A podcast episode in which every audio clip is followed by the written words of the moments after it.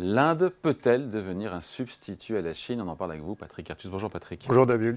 Bon, c'est vrai que pour des raisons politiques, on comprend tous, la Chine est devenue problématique, notamment pour les entreprises qui ont cette volonté ben, de diversifier les fournisseurs, les approvisionnements, les chaînes de valeur. La question se pose aujourd'hui?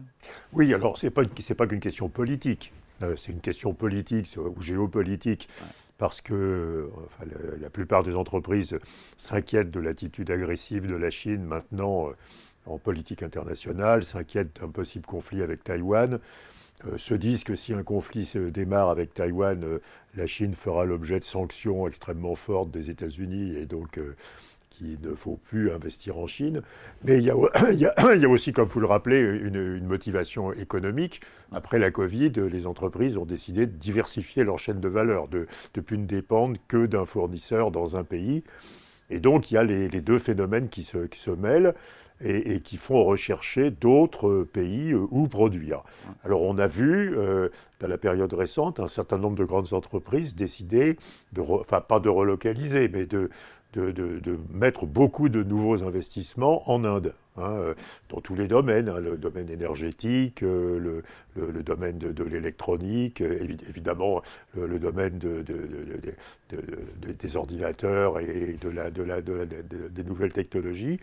Et donc la question se pose de la capacité de l'Inde à être un substitut à la Chine pour, euh, pour être fournisseur global des fournisseurs nationales. Et, et, ou client Parce qu'en termes de marché, on se dit que l'Inde, c'est juste beaucoup plus petit que la Chine euh, Alors, c'est euh, la même population et c'est un pouvoir d'achat qui est quatre fois plus faible qu'en Chine. Voilà. Donc, c'est pas un lieu de débouché. Mais c'est un, un, un, possible lieu de production. Si Apple euh, installe des usines de fabrication d'iPhone en Chine, c'est pour les exporter. En, Inde, pardon, c'est pour les réexporter.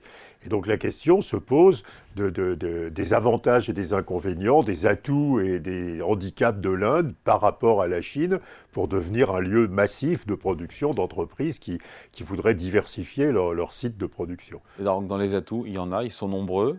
Bah, déjà, c'est un grand pays déjà. Alors, c'est un grand pays. Euh, c'est un pays où il y a un secteur des nouvelles technologies qui est extrêmement euh, grand. Hein, c'est plus c'est 10% du PIB. Euh, c'est une, croissance de 12% de ce secteur hein, qui, qui, inclut alors tout. Hein, les, ça, ça, va des, des call centers jusqu'à euh, la, production de semi-conducteurs. Hein. C'est toute la gamme des nouvelles technologies.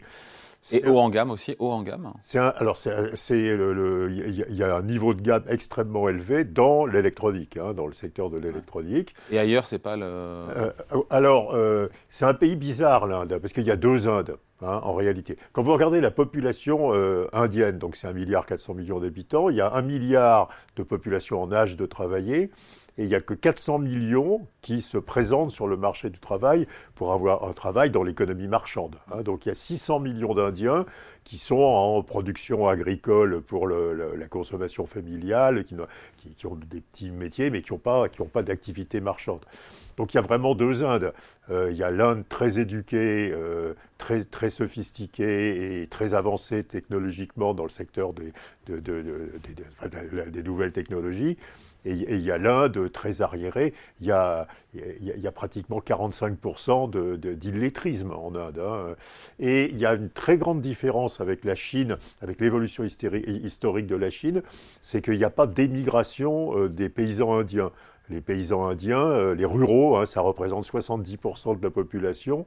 Ils vont pas dans les villes. Ils vont pas dans les villes. Donc il n'y a pas le mouvement de migration vers les villes et vers euh, le secteur marchand qu'a connu la Chine, où il y a maintenant pas plus de 10% de ruraux. Donc, euh, et, donc c'est vraiment deux pays qui ont des trajectoires complètement divergentes. Hein. Donc ça, c'est un premier problème alors, le, alors les, nous sommes toujours dans, dans, la, dans, la, colonne des avantages et, des, et des, des, facteurs positifs. population bien éduquée dans le secteur. Alors, population bien éduquée euh, dans. Euh, oui, mais il y a encore, euh, il y a encore 30% d'Indiens qui n'ont pas fini une éducation primaire. Hein, donc voilà, donc il y a une complètement complète dualité sur le, le marché du travail.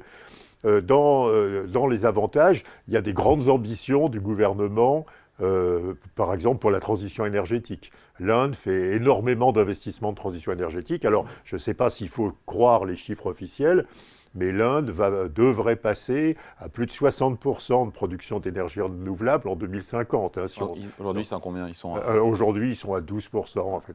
Mais il mais, y, a, y, a des très grandes ambitions sur la progression des énergies renouvelables.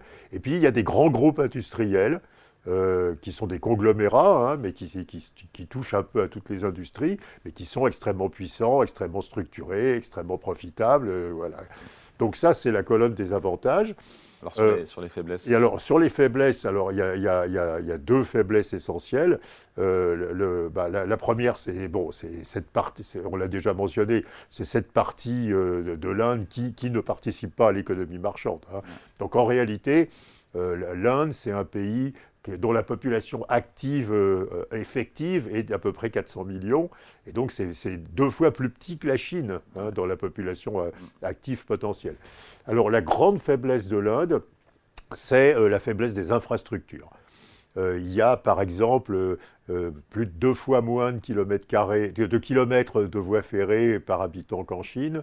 Il y a trois fois moins de vols intérieurs. Alors, il y a, eu des gigacommandes au Salon du Bourget des compagnies indiennes, mais enfin, le, marché intérieur d'aviation de, passagers en Inde est toujours extrêmement petit. et puis, surtout, il y a un sous-développement des infrastructures d'électricité la production d'électricité par habitant, c'est quatre fois moins qu'en Chine. Il y a des coupures électriques partout, etc. Donc ça, c'est un vrai problème.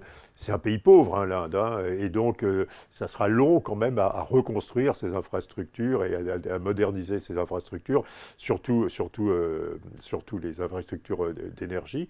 Euh, autre handicap de l'Inde, l'Inde utilise toujours 60, enfin, euh, utilise toujours 60% de charbon pour produire son énergie.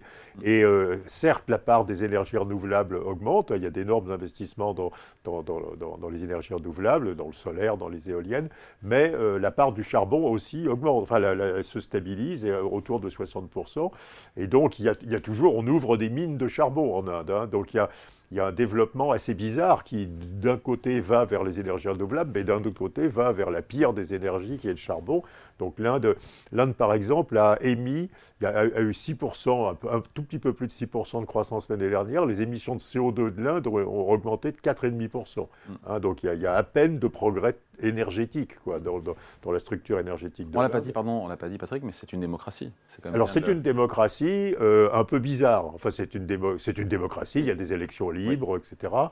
Il y a un régime quand même très autoritaire est très nationaliste et nationaliste hindou. Et il y a quand même de grosses minorités en Inde. Hein. Il y a une grosse minorité musulmane et qui est de plus en plus maltraitée, quoi, quand même. Euh, euh, et, donc ça, c'est un, un, autre problème, le, nationalisme hindou. Et puis un dernier problème, euh, la bureaucratie dans le secteur public. Hein. L'administration indienne est extrêmement bureaucratique. C'est extrêmement long de faire aboutir un dossier. C'est extrêmement long de trouver même un partenaire privé en Inde. C'est très compliqué. Et donc, ce n'est pas un pays très ouvert aux investissements étrangers. Alors, euh, euh, bon, alors, il y a. Si on regarde. on met tout dans la balance, on se dit quoi On se dit l'Inde rivale de la Chine ou, euh, ou pas ah, L'Inde rivale de la Chine. L'Inde rivale de la Chine, je, pense, dans un seul secteur qui est le secteur des, nouvelles technologies, enfin de, l'intelligence artificielle euh, et d'Internet, euh, etc. Euh, L'Inde rivale de la Chine, globalement, je ne crois pas. je ne crois pas. Il y, a, trop de retard d'investissement, il y a trop de retard sur les infrastructures. Donc ça, ça sera un pays extrême. Si, on regarde d'ailleurs la, croissance de la production industrielle et la croissance de, de, secteur des nouvelles technologies, le secteur de nouvelles technologies croît trois fois plus, plus presque trois fois plus que la production industrielle. Donc, ça ne sera, pas un, sera pas un substitut global à la Chine.